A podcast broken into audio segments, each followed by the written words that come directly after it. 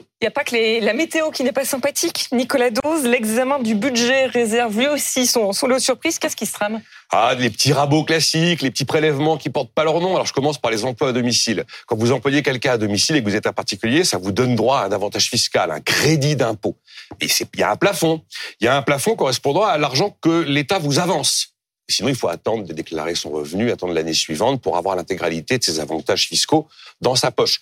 Ça représente des montants importants. Donc, pour soulager la trésorerie des ménages, aujourd'hui, l'État avance une partie de cet avantage fiscal en cash. Hein. Euh, et c'est jusqu'à 6 000 euros. Ça fait des sous, 6 000 euros. Et en plus, la Sécu dit oui, il y a quelques petites fraudes. Donc, pour limiter les fraudes, on pourrait limiter le montant avancé par l'État, le passer par exemple de 6 000 euros l'année à 3 000 euros l'année.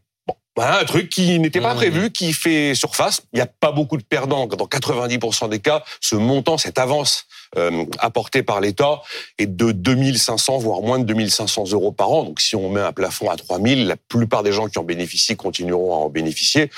Enfin, l'enjeu sur la fraude, c'est pas non plus le Pérou, puisque la Sécu elle-même dit, allez, les fraudes sur les crédits d'impôt ou des emplois à domicile sont entre 5 et 3 millions d'euros. Donc, on est vraiment sur l'épaisseur du trait. Alors, il y a un autre petit caillou budgétaire, il concerne le CPF, le compte personnel de formation. Exactement. Alors, ça, c'est l'idée qui va, qui va, qui vient, qui va, et puis elle ressurgit. Et là, c'est les députés qui disent, oui, il faut créer un reste à charge qui est payé par celui qui utilise, pour lui, son compte personnel de, de, de, de, formation.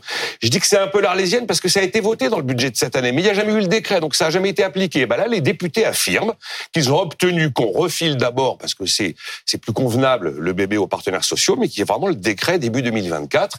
Et ils espèrent, mine de rien, 400 millions d'euros d'économies.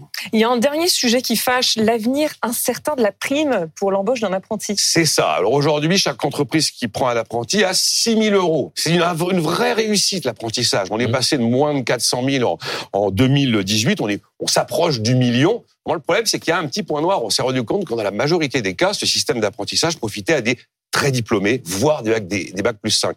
C'est pas la population qui est visée par euh, l'apprentissage, évidemment. Alors, des députés disent, on va garder la prime, mais que jusqu'à bac plus 2 et que dans les entreprises de plus de 250 euh, salariés. Et là, l'objectif, c'est de faire 700 millions d'euros d'économie. Vous voyez, là, je suis déjà à 1 milliard 100. Bruno Le Maire a vidéo député, trouvez-moi un milliard. Et ben là, ils ont leur milliard. Merci, Nicolas.